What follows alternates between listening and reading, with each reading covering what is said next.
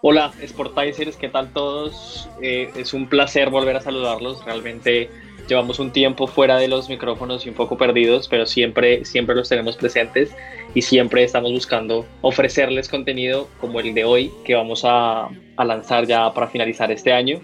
Sin embargo, eh, bueno, para contarles un poco lo que estamos haciendo, cada uno de nosotros cuatro metido ahorita en todo el tema de sus proyectos y cada uno de sus proyectos y, de la industria del deporte, entonces les vamos a contar en qué andamos. Luego vamos a hablar sobre la tendencia del deporte en los últimos años y sobre cómo a partir del año que viene todo lo que ha pasado últimamente se va a disparar. Pero bueno, yo les cuento por mi lado que ahorita eh, en estas últimas semanas he tenido un cambio laboral sobre todo y ahorita yo estoy en Barcelona, pero me regreso a Colombia, a mi país, a Bogotá y y voy a analizar un par de proyectos allá. Realmente es mucho lo que se puede hacer en Colombia y en Latinoamérica y, y hay mucho potencial de poderlo hacer allá. Aquí eh, sí es importante tener la experiencia y conocer y, y, trabajar muy de cerca de la industria que gracias a Dios tuve la oportunidad de, de vivir y ahora en Colombia es el momento de, construir y de hacer mucho por, nuestro país y sobre todo por nuestra región también. Pero, pero bueno, ustedes en qué andan equipo, cuéntenme un poco a los Sportizers sobre esos proyectos que nos han tenido un poco perdidos y un poco alejados de los micrófonos. ¿Qué onda, Sportizers? Bueno, pues espero que estén muy bien. La verdad es que sí estuvimos un poquito alejados, como dice Juanpa. Y bueno, pues antes que nada, Juanpa, sé que te va a ir muy bien en los proyectos en, Colombia. Este, te va a ir fenomenal, así que para adelante, equipo, todos, cada quien en nuestro nicho. Y bueno, pues yo les platico un poco que eh, acabo de entrar a un club profesional en, México, el Club León, que de hecho, bueno, estamos en la final contra los Pumas de Diego. y pues nada, eh, llevo un mes y cacho, eh, más o menos. Estoy muy contento experimentando pues en el área del derecho deportivo y también un poco en el área operativa y pues también de la mano con el proyecto que ya conocen que es ICO Sports Law, que es un medio de difusión de noticias relacionadas al derecho deportivo. Y pues eh, contento de, de, lo que se venga a futuro, ¿no? Aprendiendo mucho y aportando yo también mis conocimientos y creando muy buena sinergia eh, dentro del club. En eso ando eh, por el momento y pues me gustaría que también ustedes nos platiquen, Juli Diego, ustedes en qué andan ahora mismo. Gracias, Jorge nada, más te faltó decir que estás en el equipo que va a perder la final. Eh, no, yo también, afortunadamente, Sportizers me, me toca platicarles que eh, también estoy persiguiendo una oportunidad laboral. Eh, estoy actualmente trabajando en el Celta de Vigo, en un contrato de prácticas todavía, esperando ganarme un lugar y trabajando muy duro para ello. Ojalá se pueda dar muy pronto, pero por eso también hemos estado, digamos que todos eh, buscándonos una oportunidad, lo cual es muy bueno. Para eso estudiamos todos los que, los que estudiamos y bueno, también es importante crecer dentro de lo profesional siempre que se pueda. Y nada, eh, también Juanpa, yo también te deseo mucha suerte, mucho éxito, sé que la vas a romper, ya te lo dije. Y nada, eh, Juli, platícanos un poquito en lo que estás tú también, para que entiendan un poco nuestros espectadores. Eh, hola a todos los Sportizers, eh, bienvenidos de nuevo. Un gusto estar aquí grabando otra vez con todos ustedes, con Juan Pablo, con Diego, con Jorge. La verdad, hacía falta, hacía falta, pero bueno, se, se, fue dilatando, digamos, el siguiente programa, pero bueno, ya, ya estamos aquí. Y bueno, afortunadamente también eh, dentro de lo que hemos podido movernos, o por lo menos de, de mi parte, he empezado otra vez a moverme un poco en el fútbol femenino aquí en Colombia, en la representación deportiva. Como saben, por todo esto el COVID del deporte, pues eh, es muy incierto todavía todo lo que, lo que pueda venir a futuro, pero, pero bueno, ya empezándome a mover en, en, temas de fútbol femenino y de representación deportiva. Y ojalá muy pronto puedan escuchar de, de los proyectos que, que cada uno venimos, venimos realizando Y, pues nada, eh, seguir dándole y ojalá con muchos más capítulos de, de. Eh, lo importante es que, estamos aquí en ese capítulo, la verdad es un capítulo muy bueno, se viene un capítulo muy interesante. Eh, queríamos darles este capítulo antes de, que se acabara el año y, y, bueno, es un poco capítulo contexto de, lo que puede ser el deporte, pero Juanpa, cuéntanos un poquito más de, lo que vamos a hablar hoy. Muchas gracias equipo. Bueno, antes de, contarles sobre el capítulo, primero les agradezco en verdad los, los buenos deseos, la, la, la energía que, que, que me mandan, en verdad de corazón les agradezco. Pero este capítulo, como bien decía Julián, no vamos a tener un invitado como en los anteriores, pero vamos a hablar los cuatro precisamente sobre esto, sobre los cambios que ha tenido el deporte eh, a nivel de negocio, de formato, de industria, de contenido, de, de cómo se consume en, en, los aficionados o cómo lo consumen los aficionados y sobre todo este, exacto, este salto que ha dado en los últimos años, más que nada al tema digital y, y tecnológico eh, pasando por, bueno, por distintas, por distintas facetas, pero Jorge nos va a explicar un poco más sobre los temas que vamos a tratar y sabemos que, que va a ser de gran valor para, para ustedes, nuestros sportizers que, que, nos escucharon este año que lanzamos este proyecto y que, como bien dijimos, el año que viene seguiremos con mucho más, mucho más capítulos. Gracias, Juanpa. Bueno, pues el panorama general, digámoslo así, eh, nos vamos a centrar en temas de consumidor y campañas digitales, en cambios de formato de las competiciones, eh, temas de patrocinadores y activaciones y también le vamos a pegar obviamente dentro de esto un poco al tema del derecho deportivo, que es un poco mi especialidad, eh, sin dejar de lado el tema central, que es el marketing, que al final es eh, uno de los pilares por los cuales se generan ingresos y bueno, pues obviamente lo que conlleva también la gestión deportiva, ¿no? Si no hay una buena gestión deportiva en esta evolución respecto a la, a la industria mundial de, del deporte, pues entonces no, no podría este, salir avante, ¿no? Entonces, pues para empezar, me gustaría, eh, no sé, cederle la palabra ya sea a Diego o a Juli, quien lo quiera tomar, y que nos platique un poco respecto a las campañas digitales, ¿no? O sea, cómo obviamente no podemos dejar de lado el tema, aunque no lo vamos a centralizar en eso, en el tema de la pandemia, pero al final es un factor que incide a esta realidad y a cómo, eh, pues obviamente el consumidor pone un poco de menos atención eh, en el deporte a veces, porque ya existen muchas opciones de ocio, ¿no? Eh, hay muchos competidores y muchos productos, llámese a nivel online, eh, obviamente a nivel presencial, pues poco a poco se regresa, pero al final el consumidor, podríamos decir que se aleja, se aleja de la industria del deporte. ¿Ustedes qué opinan? Sí, Jorge, eh, bueno, eh, tomo la palabra primero yo. Me gustaría hacer una distinción o pararme en algo muy importante que dijiste. Me quedo con que dijiste que el deporte compite con el ocio en general. Hay que entender que el deporte es, un, es una industria de entretenimiento al final. Es decir, que no solo compiten los deportes contra otros deportes por el consumidor, sino que compite contra toda la industria del entretenimiento, contra los cines, contra Netflix, contra todas estas industrias que hoy en día, como bien dices, hay muchas opciones y el contexto actual permite que las plataformas, sobre todo digitales,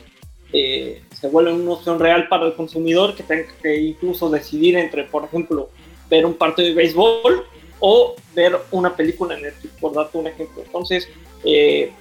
el deporte en general ha tenido que encontrar maneras de adaptarse al, al consumidor actual y competirle a estos gigantes de, de, la industria digital como son Google, como son las mismas redes sociales, ¿no? Que al final entretienen a la gente. Entonces, competir contra tantas plataformas y tantas opciones es difícil para el deporte. Tienen que encontrar maneras de volverse atractivo. Y bueno, a mí me parece que algunos deportes lo han logrado mejor, mejor que otros.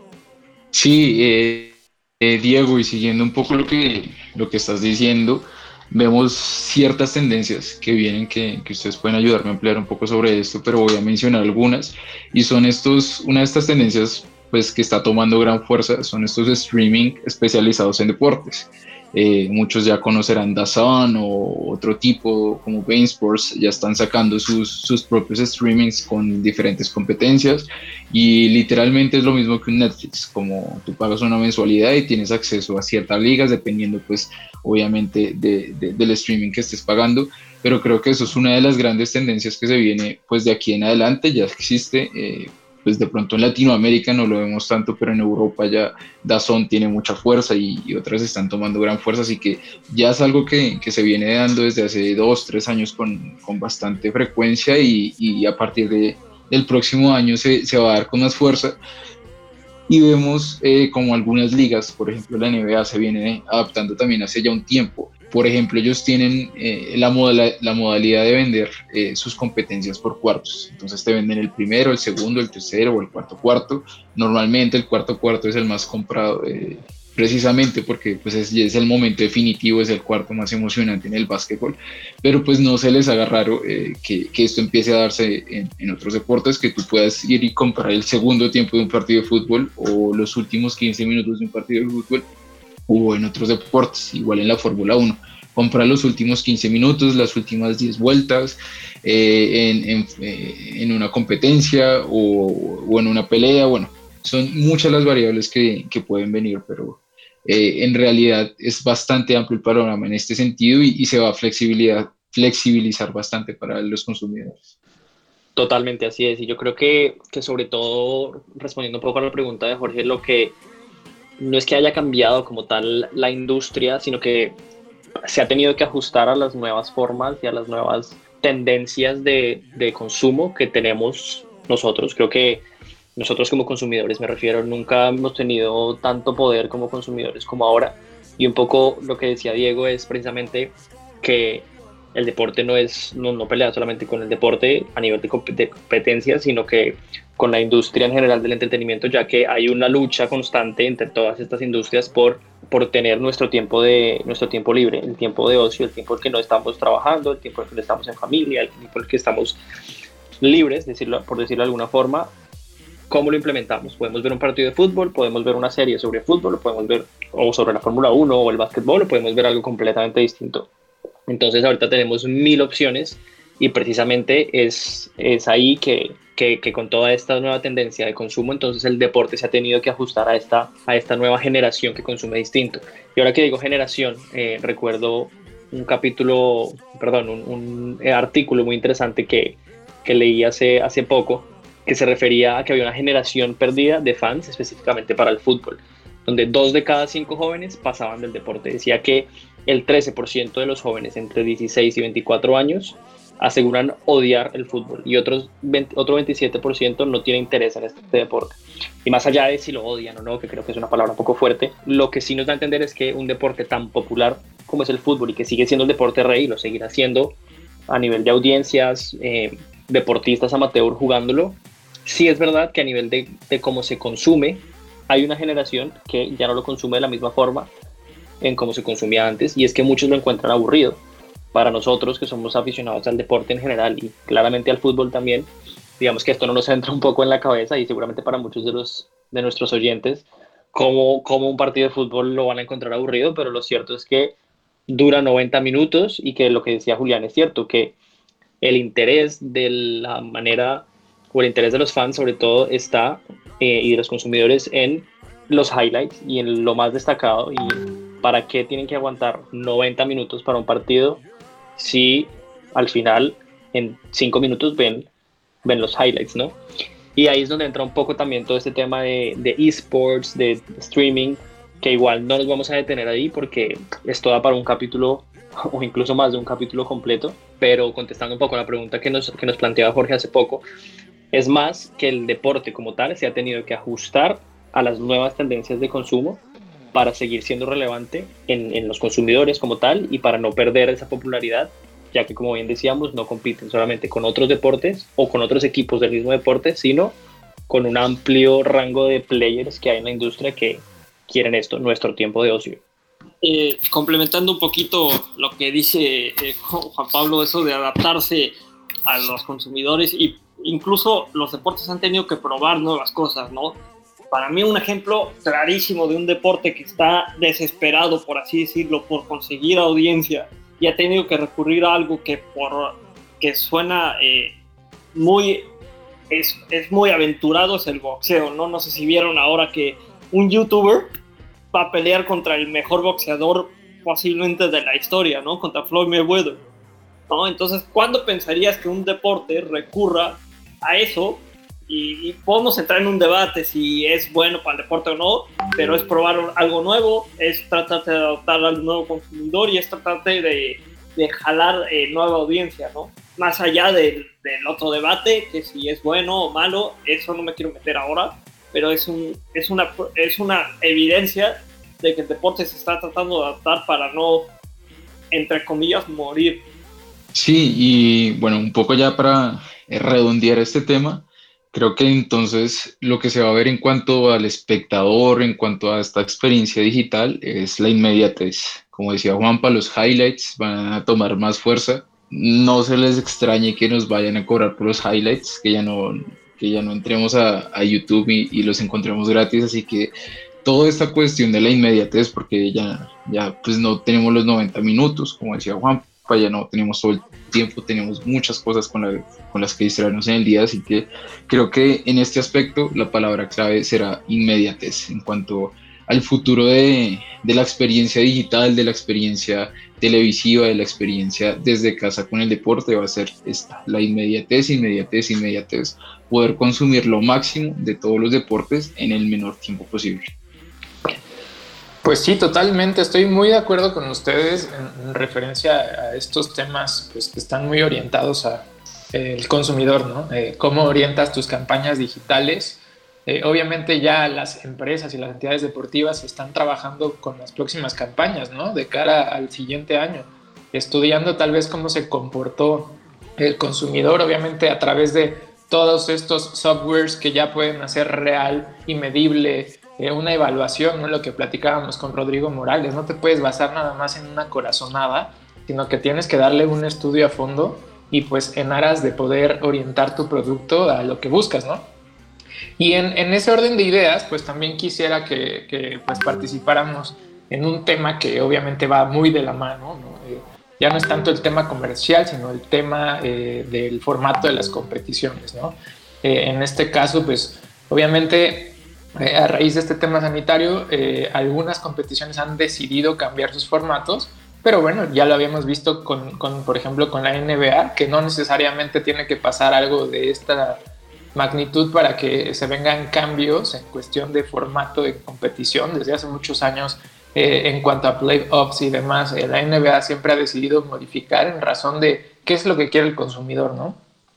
Y eh, eh, bueno, yo creo que tiene que ver mucho también con el tema de cómo está estructurado el deporte. El, deporte a nivel eh, Estados Unidos, bueno, pues tiene otra estructura en relación a otros países y ellos siempre entienden que, que su principal motor pues es el consumidor y a veces no es tan fácil hacer estos cambios ya que ellos, bueno, pues en sus deportes no tienen como tal una federación internacional, ¿no? Como lo podría ser el caso del fútbol entrando a este tema del fútbol, Diego, platícame, tú, por ejemplo, ¿qué opinas eh, el hecho de que la IFAB haya aprobado eh, cinco cambios ya al, fútbol? Y por otro lado, bueno, pues la introducción de las tecnologías, ¿no? El, famoso VAR, que ha sido un poco polémico algunas veces, pero en otras ha eh, generado muy buenas decisiones. Sí, correcto. Mira, para mí, como tú dices, en Estados Unidos las ligas estadounidenses han tendido eh, durante muchos años a cambiar mucho más sencillamente que los deportes que pueden parecer más tradicionales porque como bien dices se enfocan en el consumidor. Ahora para mí eh, esta pandemia en el contexto actual ha permitido les, ha dado una licencia a las ligas y a las competiciones de probar cosas nuevas y de acelerar ciertos procesos que se veían hablando desde antes. Han dicho bueno eh, si no pruebo este cambio ahora, ¿cuándo lo voy a hacer? ¿no? El, por ejemplo, el, cambio en el béisbol, en las grandes ligas, de esto de cuando es doble cartelera, jugar siete entradas. Pues lo probaron por la pandemia, pero parece ser que va a ser un cambio permanente porque a la gente le gustó, ¿no? Entonces, muchas veces, eh, y perdón que ponga este ejemplo, eh, pero lo tengo muy presente y creo que aplica en este momento, muchas veces los cambios que parecen un accidente o, provocados por algo más terminan siendo buenos. El mejor ejemplo es el entrenador de Puma. Entra dos días antes de bombero, dos días antes de que empiece el torneo, y por una situación obligada y por una cosa u otra termina funcionando, ¿no? Entonces, nunca sabes qué te funciona y qué no, pero hay que probar, hay que probar cosas nuevas porque hay que adaptarse. Y bueno, ligado a esto que, que venías diciendo y también con respecto a, al tema anterior, eh, los aspectos que hablábamos antes también han llevado a este tipo de cambios en el deporte. Entonces, ya eh, las ligas, los equipos, las conferencias se dieron cuenta de listo, estamos perdiendo la atención, Netflix nos está ganando la batalla, este producto nos está ganando la batalla que tenemos que hacer.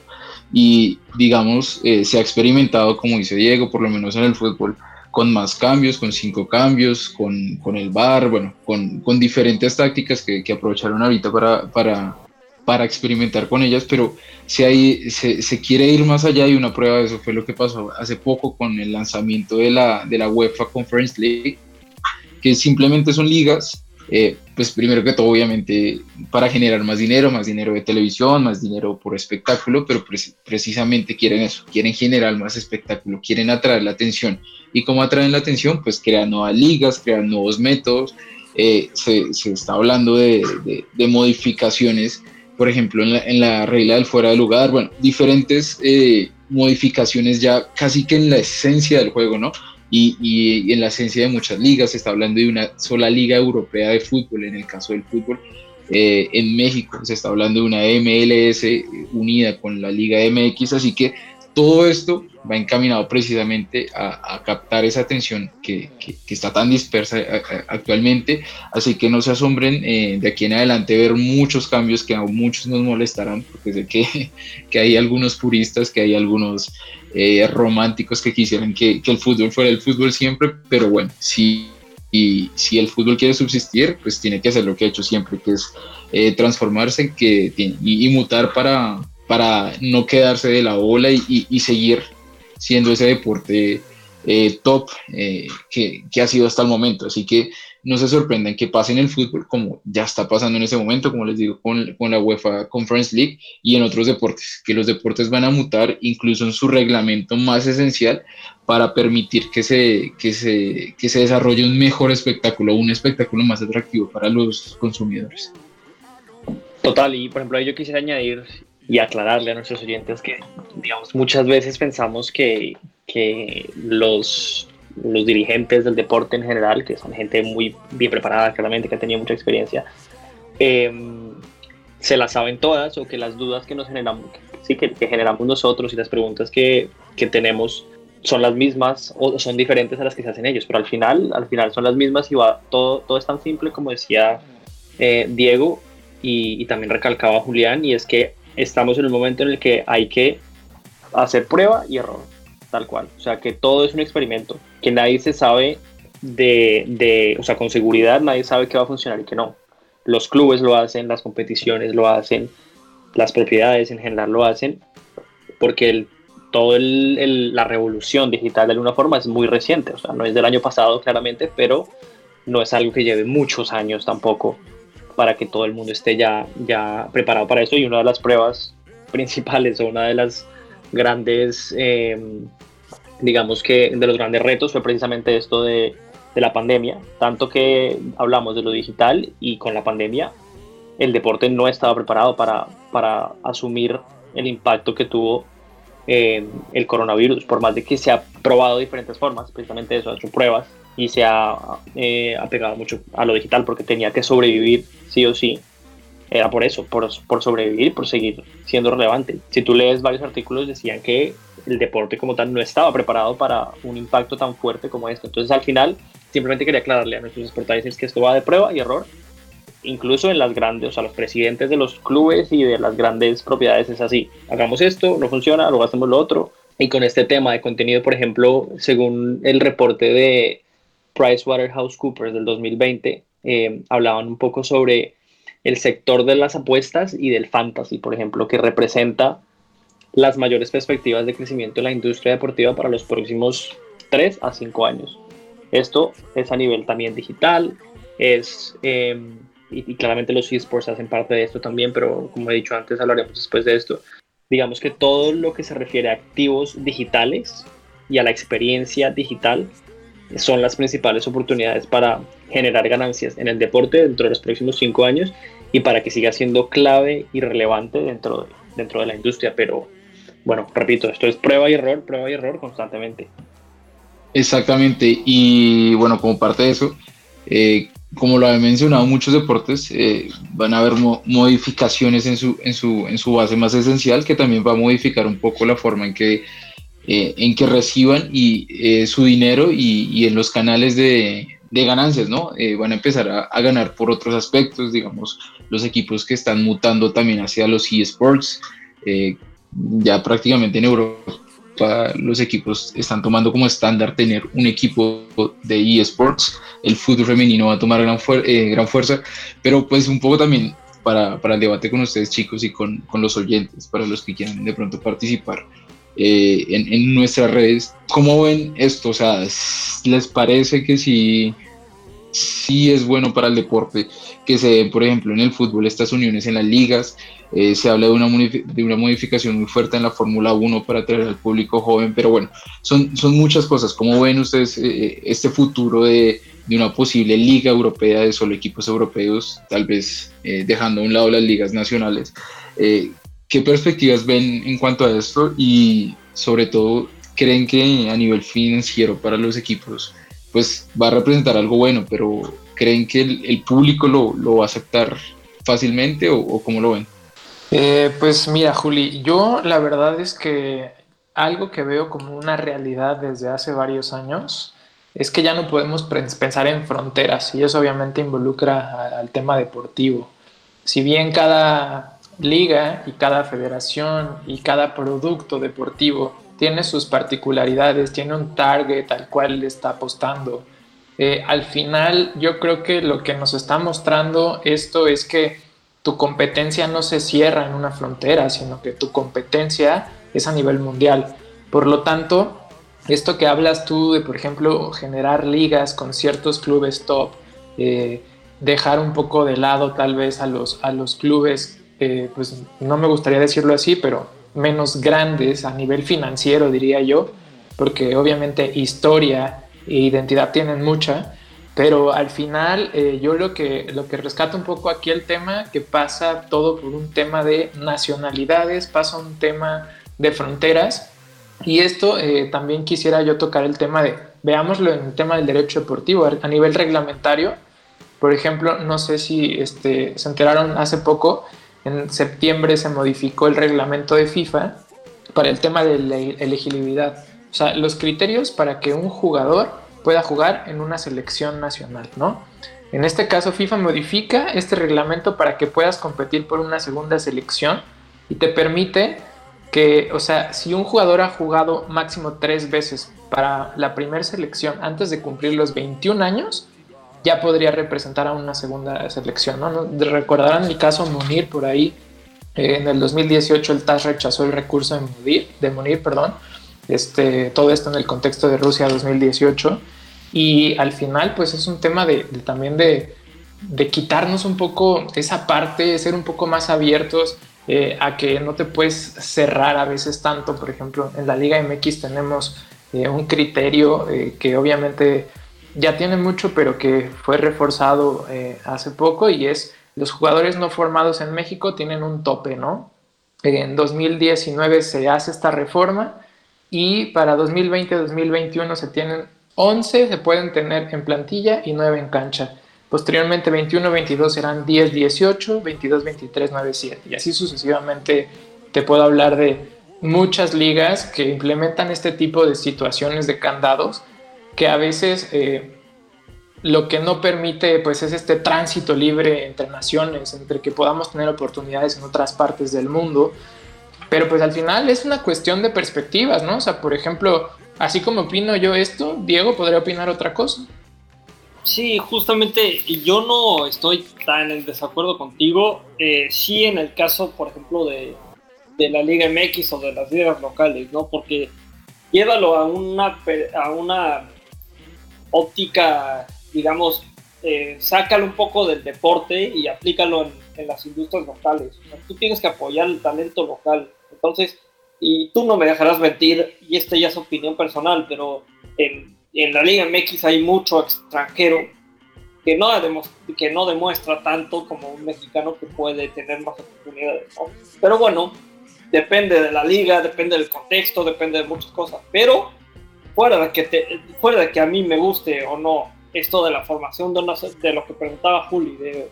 de las ligas sin fronteras y de la Liga Europea, yo creo que es inevitable porque es lo que vende, es lo popular y es lo que va a tener que hacer el fútbol eventualmente. Para mí es inevitable y fuera de que para mí eh, me costaría un poco la transición, yo voy a seguir consumiendo fútbol porque es lo que más me gusta y es inevitable. Entonces hay que evolucionar, ni modo hay que asumir que, que no siempre vas a tener razón, pero que, que hay que seguir dando pasos al frente. Bueno, pero sobre todo con este último tema que estabas tocando, Diego, digamos, ¿qué opinan ustedes y también qué opinan nuestros sportizers que los, los leemos eh, sobre, sobre el cambio, o no el cambio, sino sobre la nueva liga que se quiere crear o la nueva competición que se está creando sobre, para, los clubes europeos más grandes y que sea solamente entre ellos que sobrepone o que será más prestigiosa, claramente pretende ser más eh, importante que la tradicional Champions League. Ligado a esto último que decías, o sea, creen que es algo inevitable.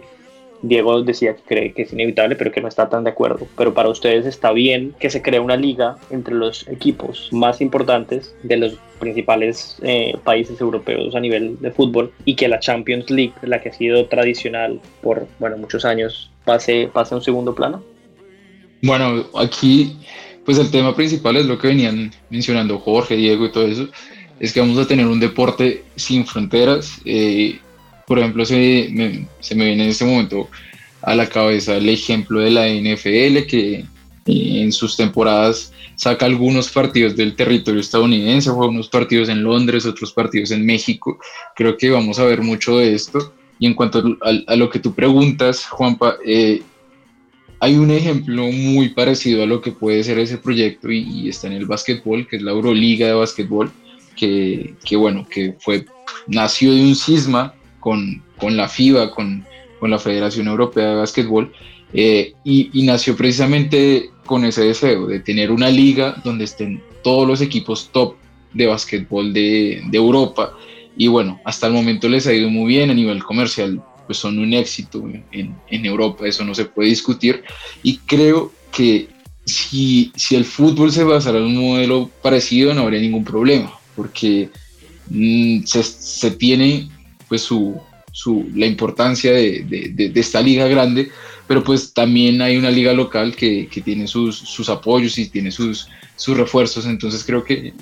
la parte vital en este caso sería no debilitar las ligas, eh, las ligas locales. Eh, se puede, digamos, manejar este concepto de, de, la Champions eh, League de, de, la manera en que, se, en que se maneja la Euroliga, pero yo creo que lo importante no es, es no dejar a un lado las ligas nacionales, porque al final, pues, los equipos chicos, independientemente que, que no muevan tanta gente, igual tienen hinchas, igual mueven dinero así sea poco o casi nada, pero, pero al final los equipos chicos siguen representando lo que, lo que es el deporte y en este caso lo que es el fútbol. Así que yo creo que, que si se, se basan en un modelo parecido a lo que está intentando el, el básquetbol europeo con, con, la Euroliga, puede funcionar. Y, y bueno, eh, digamos, la UEFA Conference League puede ser un ejemplo de eso, de, de, de reforzar eh, la visión sobre estos equipos pequeños, pero creo que, que, no, se puede, no se puede dejar a un lado las ligas nacionales y no se pueden dejar a un lado los equipos menores porque pues al final de cabo ellos son parte del espectáculo.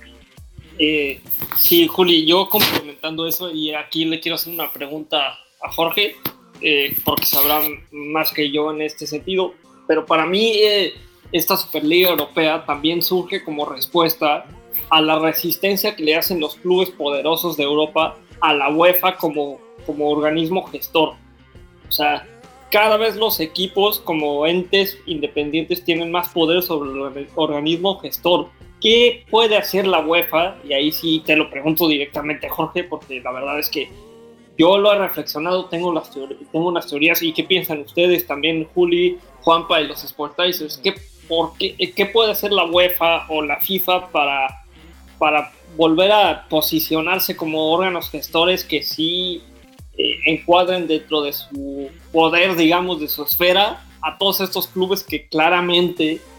se quieren alejar un poco y quitarles eh,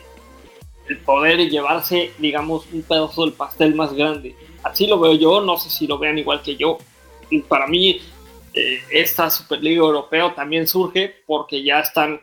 eh, entre comillas, hartos los clubes poderosos de la UEFA como órgano gestor. ¿Ustedes qué opinan? Pues mira, Diego, yo te diría que al final, eh, digo, tristemente, o, no sé si,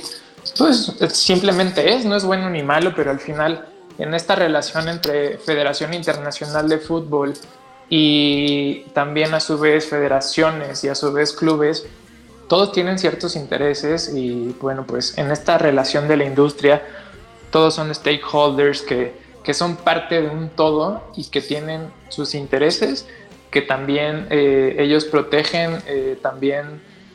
eh, al final ellos generan cierto tipo de ganancias y es todo entra dentro de una negociación. Yo te diría que al final, por temas de reglamentación, podríamos decir que con una buena estrategia jurídica de cualquier parte se podría poner un freno, pero yo creo que la solución no es poner un freno de golpe a esto, o sea, eh, si tú te fijas, por ejemplo, lo que hizo Gianni Infantino con, con, el Mundial de 2026, lo que pretende hacer al ampliar todo este tema de las elecciones, va un poco por ahí, ¿no? O sea, va un poco esa parte de, darle ese lugar a, más elecciones que se puedan unir a esa gran fiesta, que eh, digo, fiesta entre comillas, porque al final también eh, a ellos les trae una, una, una ganancia. Entonces, eh, pues no sé, por ejemplo, Juli, Juanpa, o sea, ustedes ven lo mismo que yo, o sea, yo desde el tema jurídico veo, ¿se puede parar? Sí, sí se puede parar, eh, pero también como te digo eso, te podría decir que se puede continuar. Y el ejemplo así perfecto que te pongo es, ¿qué está haciendo FIFA ahora con las nuevas reglamentaciones que pretende implementar para eh, los intermediarios de fútbol, ¿no? Yo respondiendo un poco a eso y digamos no desde una perspectiva tanto de, derecho deportivo, sino más como tal de negocio, con respecto específicamente a este tema de, la, de la nueva competición por encima de la Champions,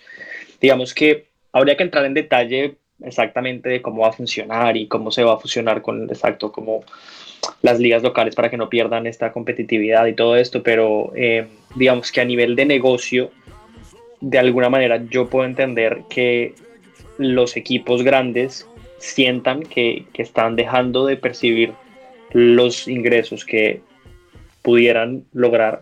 si solamente juegan entre ellos, eh, relacionado a nivel de negocio, a nivel de audiencias. Por ejemplo, un partido claramente, no sé, el Barcelona contra el Juventus que vimos ayer, que además tenía el tema de Messi versus Cristiano. Eh, como añadido, pero igual, igual son dos equipos que son de los más grandes de Europa, pues no genera la misma audiencia y no, mismo, no genera el mismo negocio un Juve eh, Shakhtar Donetsk, por ejemplo, con el, con el respeto pues, de los equipos. Entonces yo digamos que de alguna forma sí puedo entender que los equipos grandes se den cuenta que generan menos audiencia en estos partidos que digamos que no tienen interés por, salvo los hinchas o los aficionados, eh, pues más aficionados al equipo. Eh, pero sabemos que el fútbol europeo es a nivel internacional y que los ingresos principales vienen a nivel internacional, entonces yo puedo entender que vean que dejan de percibir ingresos por, estos, por este tipo de partidos y que vean necesario o consideren necesario a nivel de negocio eh, generar más dinero a través de partidos que sean más atractivos para el público. Vuelvo y repito, sin entrar en detalles, por ejemplo, de cómo va a funcionar todo el tema de las ligas y los equipos chicos y qué va a pasar con la Champions, que es la competición principal para los amantes del fútbol, que habría que, mirar más eh, a fondo, pero en conclusión considero que a nivel de negocio entiendo la necesidad que puedan tener estos clubes, bueno, para hacer este, este campeonato cerrado. No sé, ustedes qué piensan o si están de acuerdo con esto. Eh, bueno, yo creo que ya para consolidar un poquito, pues todos lo, lo, que hemos lo que hemos hablado sobre, sobre este pequeño debate de las eh, de las competencias nuevas y sobre esta competencia en específica de la que estamos hablando. Para, para no redundar, yo creo que todo se, se resume en la flexibilidad que están buscando los equipos. Los equipos se han dado cuenta que hay más formas de monetización de, de su actividad, que, que, es el deporte, que la competencia, como decía Juanpa, a través de los jugadores o a través de diferentes plataformas y obviamente las, las, las confederaciones representan un obstáculo, eh, bien sea en, lo reglamentario o bien sea en lo comercial, porque pues todo, todo tiene que estar ceñido a lo que, a lo que las confederaciones eh, pues estipulen para los equipos. Así que yo creo que eh, si, si se da, partiría de, ese deseo de flexibilización de los equipos, de, ese deseo de flexibilización de las ligas para, para obtener pues mayores ganancias, para obtener mayor público, eh, pero en, en, sus términos, ¿no? En los términos que, que ellos han querido y, y, por eso un poco de pronto el disgusto con la UEFA, con la FIFA, incluso se, se ve con algunos deportes del Comité Olímpico, pero bueno, yo creo que, que se, se, va a buscar flexibilizar tanto a nivel comercial como a nivel de mercadeo, como a nivel reglamentario, precisamente para, para dar paso a estas, estas nuevas tendencias, estas nuevas ligas y, estas nuevas ideas que, pues, que prometen en la siguiente década revolucionar el deporte. Y bueno, para cerrar ese tema, Juli, eh, que del que estamos hablando, eh, pues ya, ya, nada más me gustaría apuntar que desde el aspecto jurídico, eh, pues tendríamos, si lo visualizamos así como dos columnas, ¿no? Por un lado tendríamos a la privatización del deporte y por otro lado tendríamos al, al deporte y el, el, derecho público, ¿no? Entonces, eh, nada más imaginemos que dentro de la privatización del deporte están, digamos, las ligas que más generan ingresos, ¿no? Eh, algunos de esos países están por ahí, otros están por en medio, pero como dices tú, Juli, todo pasa a veces que demasiada reglamentación me refiero a reglamentación eh, como cara a cara al Estado, es lo que a veces podría frenar, ¿no? Y como contrapeso, pues tenemos NFL, MLB, MLS, o sea, todas las ligas de Estados Unidos, que al final eh, se regulan a través de un comisionado y al final son asambleas donde literalmente tienes una franquicia y es en razón de ciertas reglas, ¿no? Pero bueno, eso es un poco como para cerrar ese tema. Y por otro lado, bueno, pues abrir lo que mencionamos del tema de la tecnología, ¿no? El tema de la tecnología, pues también es algo que, que ya traíamos en, cambio, en constante cambio a raíz de, de, varios años, pero al final ahora con todo este tema de control, digamos, sanitario, de todo lo que nos ha brillado también un poco a estar a veces eh, no en actividades presenciales, sino a través de actividades... Eh, pues remotas. Eh, tenemos la parte, por ejemplo, que platicamos en relación al tenis, ¿no? O sea, por ejemplo, el ticketing, el tema de, de cómo controlas los accesos, eh, hay temas de privacidad de datos, eh, hay muchas cosas que involucran a, al tema de la tecnología, podríamos meter ahí al bar, podríamos meter a estos sensores que van y que siguen a la pelota en un partido de fútbol, pero que al final también tienen estas fallas, ¿no? Que si no hay un humano detrás, pues al rato te pueden seguir a, como ya sucedió, a un cuarto árbitro o a un abanderado, no recuerdo. Pero bueno, pues no sé ustedes, por ejemplo, en temas de tecnología, si, si este, tienen algo interesante que comentarnos. Sí, bueno, para empezar, yo creo que, que una tendencia que va a tomar fuerza en el próximo tiempo va a ser la, la realidad virtual y la realidad aumentada. Ya se está, ya se está experimentando muchísimo en este aspecto. Eh, sobre todo en cuanto a la realidad virtual, equipos como el Real Madrid eh, están evaluando la posibilidad de vender tiquetes virtuales, es decir, tú desde Colombia, desde México, desde Zimbabue, de Papua Nueva Guinea o de Fiji vas a poder ver un partido con tus gafitas de, de realidad virtual, eh, como si estuvieras dentro del, de, del Santiago Bernabéu, ¿no? Esto también ya se, se aprobó mucho en la NFL, que yo creo que, que, la NFL y la NBA son los que van a la, a la vanguardia en este aspecto, pero pues esa es la idea, ¿no? Como llevar el espectáculo a todo el mundo, un poco lo que decíamos de, de romper las fronteras, de, de, que tú puedas ver un partido y, si quieres pagar tu ticket como si fueras a entrar al estadio. Y, y en cuanto a la realidad aumentada, pues es, ya viene un poquito más desarrollado. Como les digo, también la NFL lleva a la vanguardia en esto. Y, bueno, se trata de que prácticamente cuando estés viendo un juego eh, tengas eh, todo tipo de estadísticas en tu celular, en tu tablet, en tu computador, incluso se habla de, hologramas en, no, mucho tiempo, pero pues que, que, la experiencia de ver un partido, si lo ves todo, ¿no? Eh, sea, sea completa, que tengas las estadísticas de una forma fácil, tanto si estás dentro del estadio como si estás en casa eh, y, y, que todo se complemente, ¿no? O sea, que, que, puedas ir viendo todo casi que simultáneamente y que de todas formas no te pierdas el espectáculo. Así que creo que, que es una de, de, de, las grandes tendencias, digamos, a nivel de desarrollo, a nivel de visión. Y por supuesto, eh, se viene lo que se viene y, y como dijo Juanpa, que merita un uno, dos, tres, hasta cuatro capítulos son los eSports que, que van a tomar seguramente mucha fuerza. Sí, y este tema de tecnología también, pero ahora que mencionabas el, la realidad virtual y, realidad aumentada, por ejemplo, varios clubes empezaron, bueno, tal vez antes del, de la pandemia, algunos a raíz de la pandemia,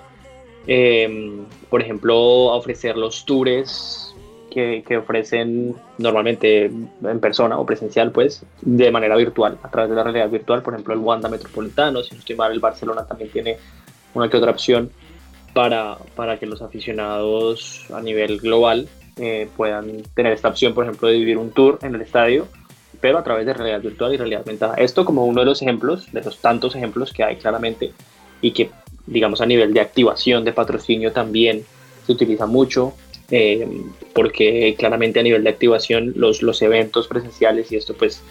aún estamos esperando a que, a que regresen y hubo un parón durante todo este tiempo, entonces fue todo este tema digital que va muy de la mano de realidad virtual y realidad aumentada y, y de, de, los desarrollos tecnológicos. Pero este tema de la tecnología también siento que, que, lo podemos hablar luego después como con muchísimo más detalle a nivel de, de lo que utilizan en los estadios, por ejemplo, el Wanda Metropolitano, el nuevo estadio del Tottenham, con todo el tema de, de, la, la, interconectividad, de los beacons, bueno, de, todo tipo de, digamos que, avances que ha tenido. Drones, por ejemplo, para la grabación a nivel de retransmisión de partidos. En general, hay, hay de todo tipo de, avances que, que, lo que hacen es mejorar el producto y hacer más atractivo el producto del fútbol. Y precisamente que, eh, digamos que siga siendo relevante uno a nivel de negocio, pero que está siendo relevante principalmente a nivel de audiencia a los, hacia los fans. Sí, eh, yo nada más un apunte rápido respecto a la tecnología. Bueno, no,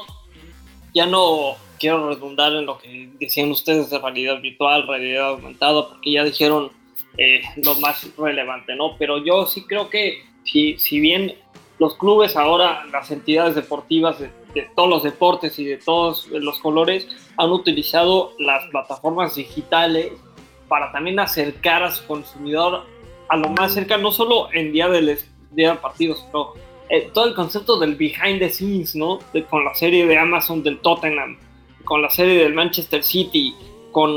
la Fórmula 1 que lleva dos temporadas eh, haciendo una especie de documental en Netflix. Eh, a la gente le interesa mucho el behind the scenes e incluso los deportistas que eso también nos da para, lo platicamos un poco con Rodrigo Morales y nos da para más contenido, los deportistas. Eh, durante la pandemia, por ejemplo, pues, se grababan en su casa y, podían vender ese contenido a cualquier patrocinador en Instagram. Es decir, el consumidor ya no solo le interesa eh, lo que pasa en la cancha, ¿no? Le interesa la vida del deportista en general, sentirse parte de, porque se refleja de en ese deportista, ¿no? Entonces le gusta sentirse cerca de, de su día a día. Completamente, Diego, y muy ligado a esto último que decía, recordé, por ejemplo, que, eh, bueno, tiene todo que ver con lo que hablábamos al inicio, de la manera en la que se consume contenido y de la competencia que hay, que no es únicamente con los clubes o con, o con otros clubes u otros deportes, sino a nivel de entretenimiento, y es precisamente eso, que un aficionado de un equipo, además de seguirlo y ver los partidos, pues además de esto, precisamente tiene este interés en ver bueno, cómo se gestiona eh, a nivel interno y todo lo que decías, pero eh, sobre todo por eso también, ¿no? Por las nuevas tendencias de, contenido y que los equipos al final se ven, o sea, perciben ingresos de este tipo de contenido. El Tottenham, el Manchester City, el Leeds United con su serie también, en, sobre todo Amazon Prime creo que, que es más popular por este tipo de contenidos deportivos, la serie Six Dreams del fútbol español, eh, bueno, hay un montón de, digamos que es popular ahora que, que los equipos saquen, bueno, empezando por Match Day también del Barça, que los equipos saquen este tipo de, documentales precisamente para eso mismo, o sea, ligándolo a esto mismo que hablábamos al inicio, para percibir ingresos de, del tiempo en el que los aficionados incluso no están viendo los partidos ni los highlights, sino además que vean una serie sobre el equipo sobre un triunfo en específico, sobre un jugador, un descenso, un ascenso, entre otros. Sí, bueno, y yo solo quiero complementar un poquito un tema que, que alcanzó a tocar Juanpa, que es el tema de los estadios. Eh, este año, eh, bueno, los estadios son de, de, los temas del deporte que más habían evolucionado en cuanto a tecnología, eh, habían evolucionado en cuanto a ser cashless, en cuanto al servicio, o sea, como que tú puedas hacer todo desde el celular dentro del estadio, así que más o menos eso es lo que se espera que pase en el futuro,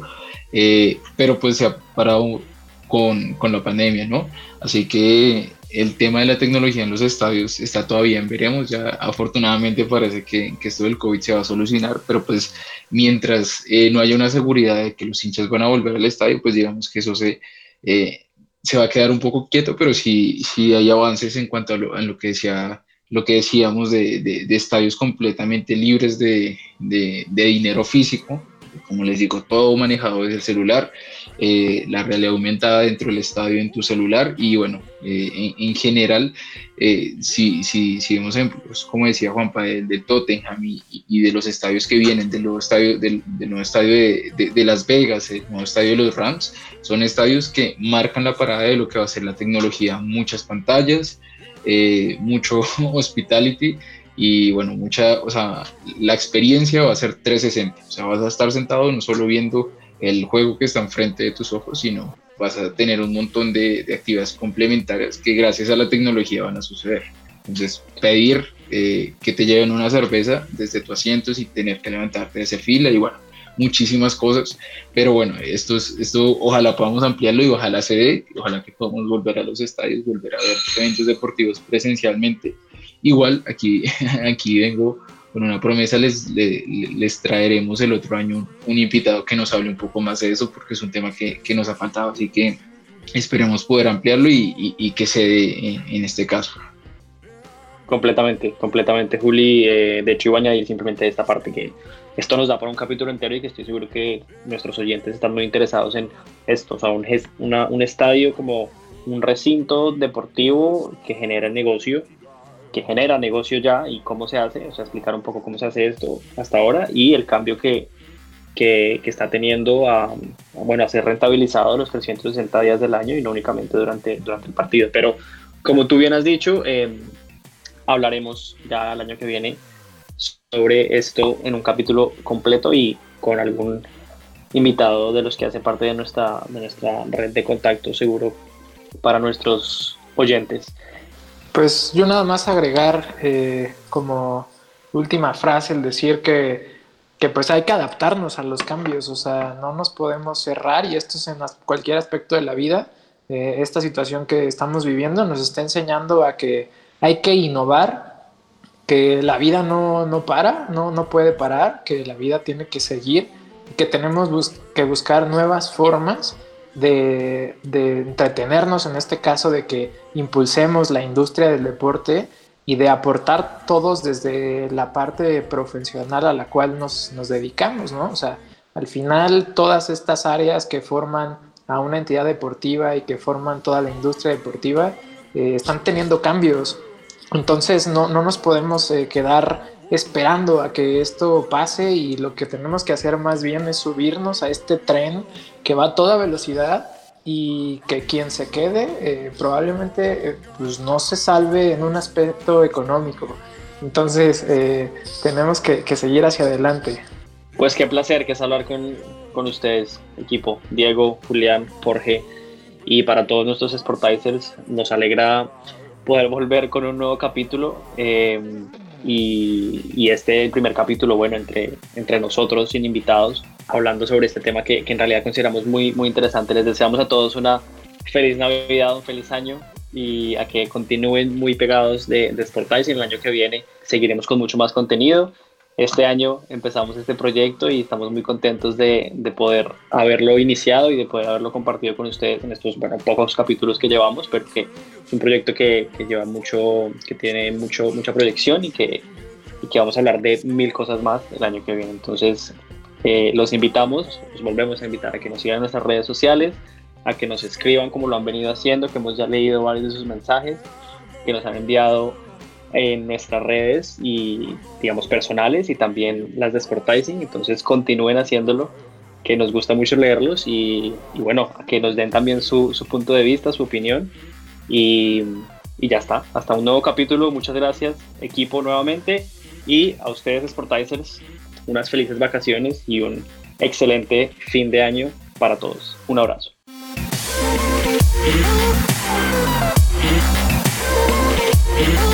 Yeah.